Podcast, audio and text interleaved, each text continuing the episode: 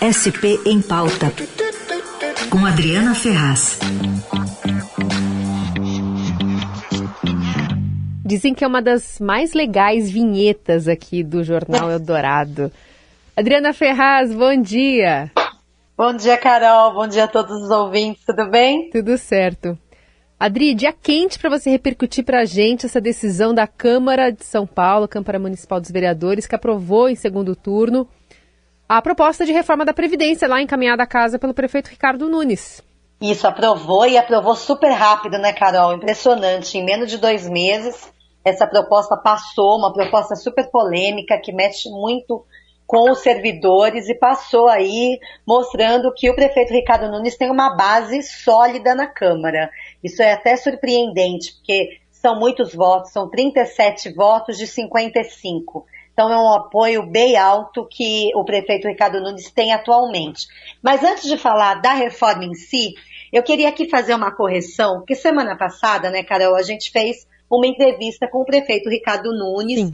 que muito gentilmente foi aí até os estúdios da rádio e nos concedeu uma entrevista. Nessa entrevista, ele falou que os ativos, quer dizer, os servidores públicos municipais que estão trabalhando hoje, que eles não contribuem com a previdência até o valor do INSS, até o teto, que hoje é de R$ 6.400.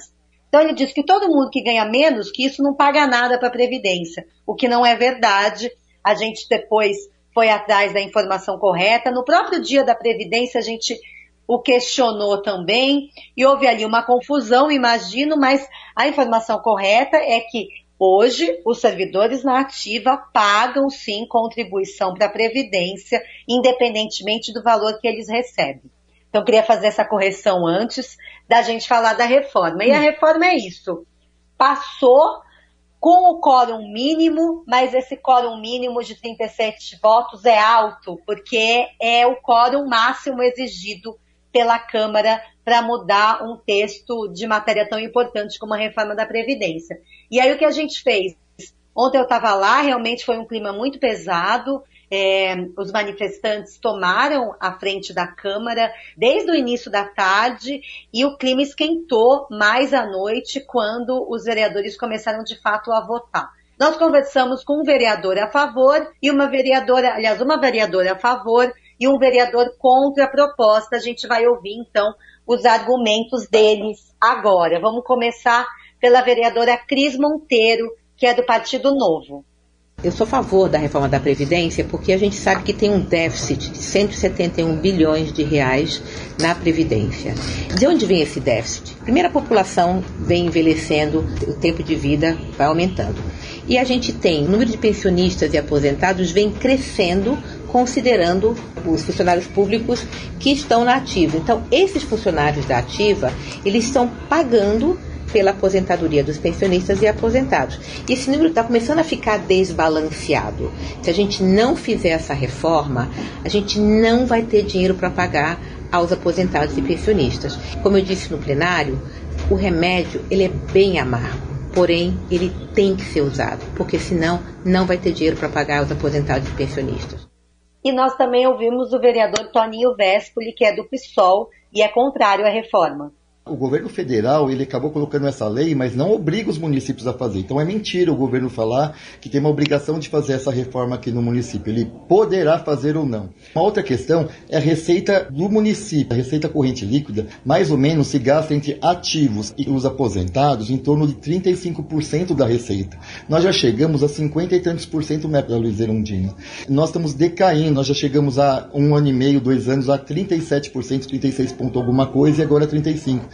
Então, as finanças do município vai muito bem. Esse argumento que o prefeito está falando é falacioso. Ele está pegando um estudo da FIA, que foi uma empresa contratada por 19 milhões sem licitação. Quem leu o relatório do TCM desqualificou totalmente esse estudo que a FIA fez. Então, nesse momento, não era necessário fazer esse projeto aqui que vai mexer com a previdência dos servidores e servidoras. Vereador que vai no mérito aí. Bom, a, a Adri também perguntou para os vereadores se os inativos deveriam entrar na reforma. E a gente ouve agora a resposta do vereador Toninho Vésperi, do PSOL. Para mim, não tem outra palavra, é pura maldade do prefeito. Porque o pessoal do regime geral, do INSS, depois quando ele se aposenta, ele não paga nada. Então, por que o servidor público municipal tem que pagar? Nós já pagamos 14% acima do teto do INSS, quer dizer, quem ganha mais de R$ 6.433. E agora ele quer colocar para quem ganha acima de um salário mínimo. Ou seja, vai pegar as pessoas mais vulneráveis, aquele servidor que ganha pouco na prefeitura, que aqueles 200 reais para ele, 150, vai fazer falta para comprar um bujão de gás ou alguma coisa assim. Agora eu queria saber o que, que o prefeito encontra idoso e aposentado, porque quer tirar a isenção de IPTU do aposentado, quem tem uma casa aqui no em São Paulo, e ele também tirou a gratuidade das pessoas de 60 a 65 anos. E agora também quer colocar 14% em cima aí dos aposentados. E agora a vereadora Cris Monteiro do Novo. Atualmente o gasto com a Previdência é de 10 bilhões de reais por ano. A arrecadação é de 4 bilhões. Ou seja, há um déficit de 6 bilhões. A prefeitura tira dinheiro dos impostos que os cidadãos pagam e aporta para a Previdência. Esse é um dinheiro que vai para a Previdência e que não vai para a cidade. A prefeitura ela precisa resolver essa questão desse déficit. A gente precisa fazer a reforma para que no futuro os pensionistas e aposentados possam receber. Depois que eu me reuni com o prefeito, com os técnicos ontem, eu estou bem mais confortável de que ela é o melhor que a gente pode fazer atualmente. Hoje existem já funcionários nativos que contribuem para a Previdência no teto do INSS, que é de 6 mil e acima. Eles estão, obviamente, incluindo aqueles que recebem acima de um salário mínimo. Se não for assim, a gente não vai fechar esse déficit. É, Carol, são, são opiniões aí bem diferentes, né? É muito polêmico mesmo essa questão da reforma da Previdência. Há um déficit, há, a prefeitura tem que aportar, como a vereadora falou, cerca de 6 bilhões por ano para suprir a necessidade do valor total para pagar os aposentados. Mas a discussão aí é muito ampla, né? Pode-se tirar dinheiro de outras áreas, pode subsidiar. Agora, uma coisa também que é importante dizer é como será esse desconto, né? Acho que muita gente tem dúvida. E a, e a prefeitura não explicou muito bem isso no começo. Agora parece estar tá mais claro. Segundo a Secretaria Municipal da Fazenda, o desconto para os aposentados ele vai ser em cima da diferença da renda que eles recebem sobre o salário mínimo. Então vamos dar um exemplo aqui para ficar muito claro. Hum. Um aposentado que recebe hoje dois mil reais de aposentadoria, ele não paga nada de contribuição, porque ele é isento hoje. Com a reforma, ele vai começar a pagar 14% sobre a diferença dos dois mil reais que ele recebe dos mil e cem reais que hoje é o valor do salário mínimo. Então, sobre, então, mil, 14, sobre 900. Exatamente. Os 14% eles vão inserir sobre 900 reais, uhum. o que vai dar 126 reais de desconto. Da mesma forma, quem ganha 3 mil reais, a contribuição será paga em cima de 1.900, que é a diferença de 3 mil para 1.100 reais, o que vai dar 266. Esse argumento foi usado aí para convencer parlamentares da base ontem, que ainda estavam reticentes em votar a essa reforma, é, porque acaba, como não é sobre o total da renda, reduz um pouquinho. Mas mesmo assim a gente sabe que 266 reais a menos hoje na conta dos aposentados faz muita diferença, né? E aí então ficou de lado aquela ideia de fazer um, um desconto progressivo também, né, Adri? Ficou. Teve vereador no, no plenário que ontem voltou a defender isso. Nós ontem no Estadão falamos com especialistas em previdência que também defendem isso, uma uhum. alíquota gradual, né? Quem ganha mais paga mais, que é o que todo mundo diz que é justo, né, para se cobrar. O próprio prefeito Ricardo Nunes está fazendo isso em relação à taxa de luz. Ele propôs uma mudança para que quem consome mais energia paga mais a taxa de luz e os mais pobres, mais vulneráveis, pagam menos. Então, houve uma contradição aí. Se aplicou uma certa justiça social em um aspecto e no outro não, né?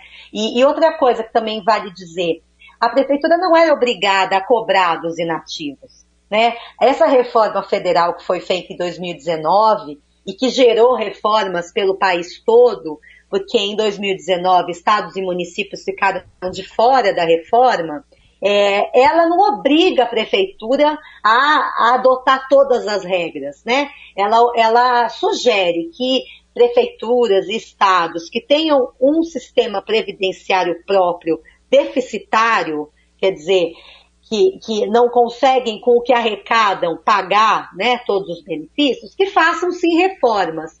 Mas não há uma obrigatoriedade de se aplicar todos os itens possíveis na lei. Então, muitas cidades pelo país promoveram reformas de 2019 para cá, mas não necessariamente passaram a cobrar de aposentados. Hum. Então, a reforma aqui de São Paulo é mais rigorosa. A única cidade que adotou medidas desse tipo até agora foi é, Curitiba, no Paraná. Adri, e agora precisa ir para a sanção do, do prefeito ou já está automaticamente valendo? Sim, é uma mudança de lei orgânica do município, mas ele vai sancionar e vai sancionar aí com o, o mérito de ter conseguido reunir esses votos, né, que são muitos votos, 37 de 55. É o quórum máximo previsto ali pelo regimento da Câmara para aprovar uma matéria aí municipal. Então, ele, depois de seis meses quase, né, de governo, ele assumiu em maio, depois da morte de Bruno Covas, ele mostra uma força ao prefeito Ricardo Nunes na Câmara. Vamos lembrar que ele era vereador, então ele, muitos dos vereadores que estão lá eram colegas dele. Há uma relação aí muito próxima, né? Quem votou contra foi PT e PSOL e alguns poucos vereadores que seriam da base, mas que têm um reduto eleitoral muito grande, uma força eleitoral entre os funcionários públicos, né? Então, por exemplo, é, quem é da, das forças de segurança, delegado, aí votou, votou contra a reforma, mas o resto parece que está com ele. Muito bem, cobertura completa aqui da Adriana Ferraz, né? Os nossos ouvintes também estão cobrando, né, bastante uma discussão sobre isso. A gente apresentou aqui os dois lados e a conclusão dessa história, no final das contas, passou a essa, essa, essa proposta né, de previdência a segunda em pouquíssimo tempo aqui em São Paulo. Adri, obrigada. Nos falamos na quinta que vem aqui no Eldorado. Tá. Isso, até, gente. Um beijo. Tchau, tchau.